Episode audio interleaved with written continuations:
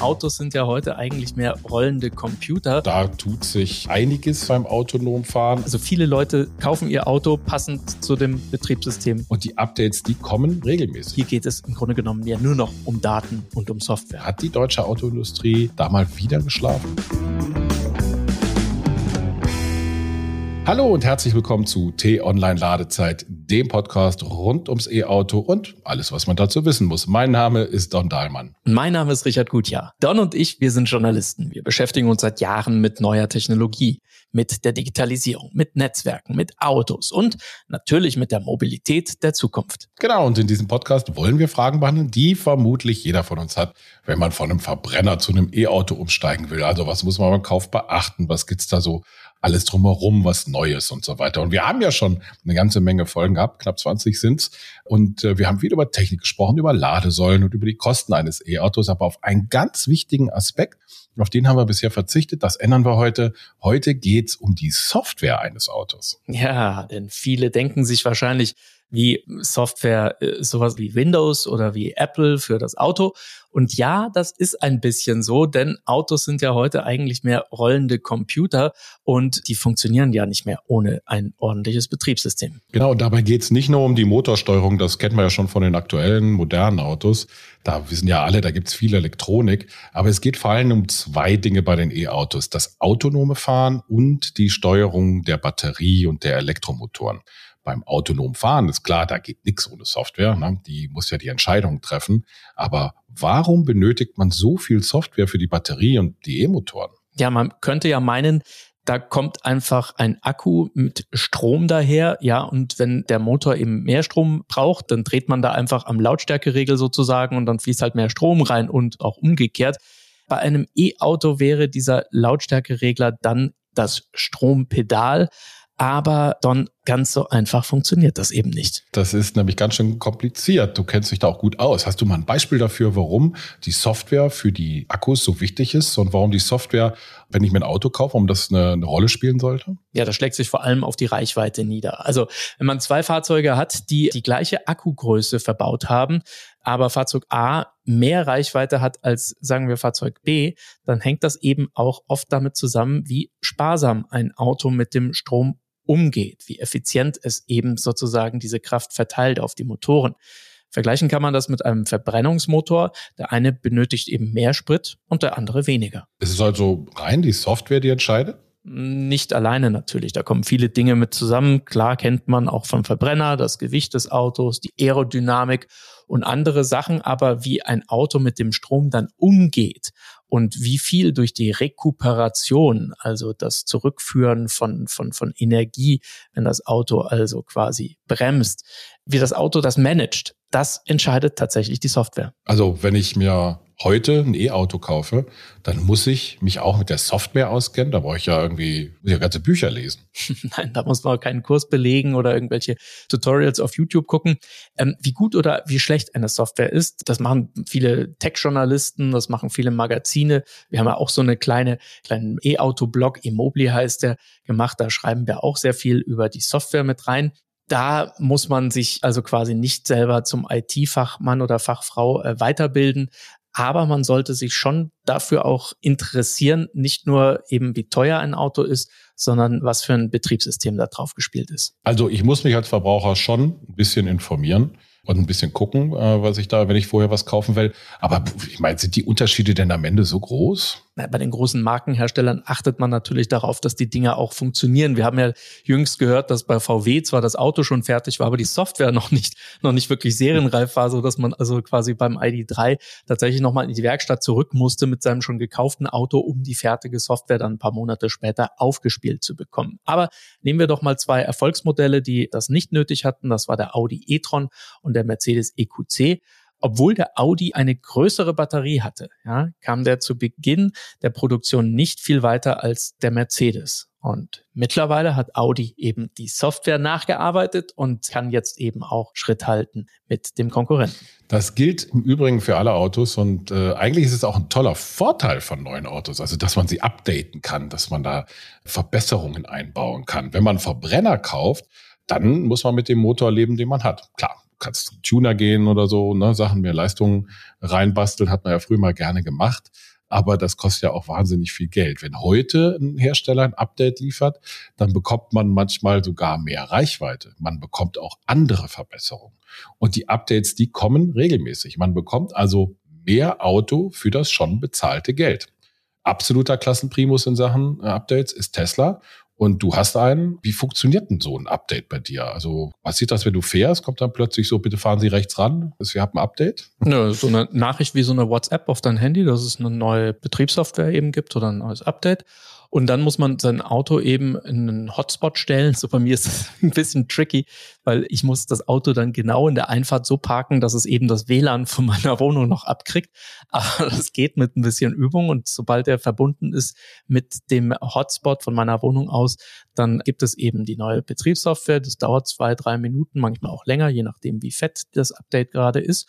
Und dann, wenn man sein Auto neu startet, kommt auf dem Bildschirm eben ein Hinweis und da steht dann Punkt für Punkt drauf, was jetzt also seit der letzten Version alles verbessert worden ist.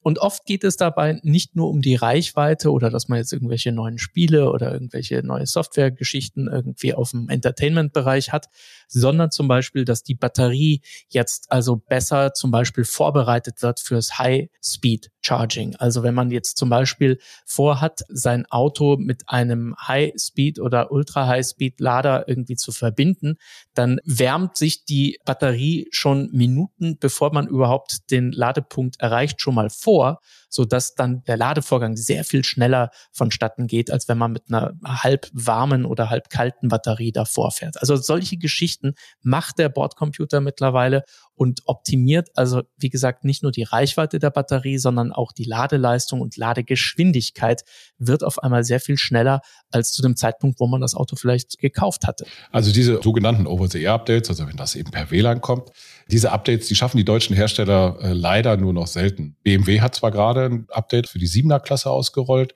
Mercedes macht das auch bei einigen Autos, aber so umfangreich wie Tesla das macht, schafft das, glaube ich, im Moment noch keiner. Hat die deutsche Autoindustrie da mal wieder geschlafen? Das ist das Interessante, Don. Elon Musk sagt ja auch gar nicht, dass er ein Automobilhersteller ist, sondern er ist ein Tech-Unternehmen, er ist ein Softwareunternehmen, vielleicht im übertragenen Sinne auch so ein bisschen Energieunternehmen, aber er sagt eben auch nicht, dass er ein Automobilhersteller ist. Seine Vision war von Anfang eben auch sehr viel größer und vielleicht war das der Fehler auch der deutschen Automobilhersteller, dass sie nicht verstanden haben, dass die Zukunft eben it's the software stupid. Ne? Das ist der Punkt, den viele, glaube ich, missverstehen bei Tesla. Tesla ist, wie du sagst, ein Softwareunternehmen Unternehmen, das eben nebenbei Autos baut. Und äh, die anderen Hersteller bauen Autos und basteln die Software dann irgendwie so ein bisschen drumherum. Und wir hatten ja schon am Anfang des Podcasts erklärt, warum die Software so wichtig ist. Das wäre dann nämlich der nächste Schritt. Ich meine, wir unterhalten uns ja jetzt über einen ziemlich großen Brocken, nämlich den Umstieg von der fossilen Verbrennertechnologie hin zur, zur Elektromobilität als Antriebsform. Das ist aber sozusagen nur der erste Teil der sogenannten Verkehrswende. Der zweite wird ja auch uns sehr schnell ins Haus stehen. Das ist das autonome Fahren. Und hier ist es ja eigentlich völlig egal, was für einen Antrieb das Auto hat. Hier geht es im Grunde genommen ja nur noch um Daten und um Software. Ja, genau. Da tut sich einiges äh, beim autonomen Fahren, aber die Sache ist auch ziemlich komplex, was das autonome Fahren angeht. Dafür müssten wir eigentlich eine eigene Folge machen. Machen wir vielleicht auch in Zukunft. Aber ganz kurz zusammengefasst, verschlafen hat die deutsche Autoindustrie zum Beispiel das Thema nicht. Ne? Also Audi und Daimler forschen da, ich weiß nicht, seit Jahrzehnten dran. Ich glaube, Daimler hat schon in den 70ern oder 80ern immer mal wieder das Thema angegangen. Das ist ja auch so ein tolles Zukunftsthema, klar. Und machen da auch viel, aber es ist eben schwierig. Es ist für die Hersteller schwierig, weil sie eben anders aufgestellt sind. Sie sind eben Autohersteller und keine Softwareunternehmen. Und nicht umsonst haben Daimler und BMW zum Beispiel die Zusammenarbeit mit großen Softwareunternehmen gesucht, die das Know-how dann eben haben und dann auch die Entwicklung vorantreiben können. Mag alles sein. Mein Problem dabei ist aber das folgende. Wenn ich aus meinem Tesla in ein aktuelles, anderes deutsches Fahrzeug umsteige, dann kommt mir das halt leider inzwischen so vor, als würde ich mein iPhone gegen ein Nokia Club Handy umtauschen. Und das sieht alles einfach so wahnsinnig alt und, und irgendwie gestrig aus. Ja, da muss ich dir auch echt recht geben. Also ich habe ja selber hier in Berlin kein eigenes Auto, brauche ich hier nicht. Aber ich nutze halt die ganzen Carsharing-Services und die haben immer die neuen Autos. Und das ist ja immer das Tolle. Die kriegst du immer die neuesten Modelle rein. Und neulich bin ich, ich sage nicht die Marke, aber neulich bin ich da auch in ein Auto eingestiegen, neuestes Modelljahr, Auto wert so um die 30, 35.000 Euro. und ich fall da in so die, diese Plastiklandschaft im Inneren rein und starre auf so ein 4 Zoll Display, was ich auch nicht mit Touch bedienen kann, sondern mit so einer komplizierten Steuerung in der Mitte. Und ich dachte so, das fühlt sich ja an, das ist so 2005, wo ich hier drin sitze. Irgendwie, irgendwie bauen die Hersteller immer noch Autos, die so total, also die deutschen Hersteller vor allen Dingen, so total analog sind und die auch so analog gedacht sind und überhaupt nicht digital gedacht sind, überhaupt nicht die Lebensrealität von Menschen übernehmen. Das gilt im Übrigen auch noch für teurere Autos. Und das finde ich auch so krass. Ich habe mich mal mit jemandem unterhalten, der hat viel Geld und der kauft auch die teuren Autos. Und der sagte mal, weißt du, ich habe hier mein 1000 Euro Apple-Handy. Das ist für ihn jetzt nicht so wahnsinnig viel Geld, aber für andere ja schon. Aber er sagte ihm, ich habe hier mein 1000 Euro Apple-Handy, das kostet nicht so viel. Und dann steige ich in mein sechsstellig teures Auto irgendwie rein und komme mir vor, als bin ich 20 Jahre zurück. Ne? Also, dass sich noch ein Faxgerät eingebaut ist äh, in den Autos, das ist dann irgendwie wirklich alles. Und das finde ich dann schon, schon erstaunlich, dass sie es auch in den letzten, wir mal, acht Jahren irgendwie nicht begriffen haben, dass Software und Digitalisierung unser Leben antreibt und dass das auch natürlich unsere Autos antreibt ich meine, klar, der neue Porsche Taycan, muss man dann auf der anderen Seite auch sagen, oder auch die neue S-Klasse, habe ich auch schon drin gesessen, da kommt es deutlich anders rüber. Also das sind schon richtige futuristische Raumschiffe. Da fühlt man sich so ein bisschen wie bei, hätte ich mal gesagt, Raumschiff Enterprise oder so, aber so in der Richtung kommt schon vor mit ganz tollen Displays und tollem Design und so weiter. Also da ist schon, da ist schon richtig was los. Aber wie gesagt, so bei der 30.000, bei der Butter- und Brotklasse. Das ist dann eher Raumschiff Orion. Mit einem Bügeleisen. ja, genau, wo sie ein Bügeleisen benutzt hatten. Ja, oder diese anderen 70er-Jahre-Serien, wo du siehst, dass sie irgendwie eine alte Bierkiste genommen haben, um irgendwie einen Motor zu simulieren oder sowas. Also so sieht's dann so ein bisschen aus. Und das finde ich dann echt schon ein bisschen krass, dass sie es auch nicht schaffen, also zumindest die Anmutung zu geben, so hey, na, wir kommen dir entgegen und wir wissen, dass Software wichtig ist. Aber egal. Fassen wir die Episode mal zusammen. Ganz klar, Richard, du hast den ersten Punkt hier. Punkt eins, brauchen wir nicht drüber zu streiten. Tesla hat im Moment, was die Software angeht, deutlich die Nase vorn. Wir nehmen aber zur Kenntnis, dass die Konkurrenz auch inzwischen aufholt. Genau, denn zweitens, die Software, die spielt beim E-Auto eine elementare Rolle. Was früher der Motor war, ist heute die Software. Und da muss man, wenn man sich ein Auto kaufen will, ein bisschen informieren und ein bisschen umdenken. Ich war übrigens beim Autohändler, als ich mich um mein neues E-Auto so ein bisschen gekümmert habe. Und ich habe den gefragt, mit welchem Betriebssystem der denn zusammenarbeitet, Google oder mit Apple, und ob das eine doofe Frage sei. Weißt du, was der Autohändler gesagt hat? Jetzt kommt's. Er hat gesagt, nee, so doof ist die Frage nicht. Mittlerweile stellt jeder zweite Kunde genau diese Frage. Also viele Leute kaufen ihr Auto passend zu dem Betriebssystem auf ihrem Handy, weil sie sich einfach nicht mit einem neuen irgendwie anfreunden wollen oder weil das gesperrt ist oder so etwas. Also finde ich super spannend, dass sich da die Kunden mittlerweile schon weiter bewegt haben als viele Autohäuser. Drittens, informieren Sie sich vor dem Kauf über verschiedene Autos. Vergleichen Sie die Reichweite, die Akkugröße. Wie weit kommt man mit dem Auto, mit welchem Akku?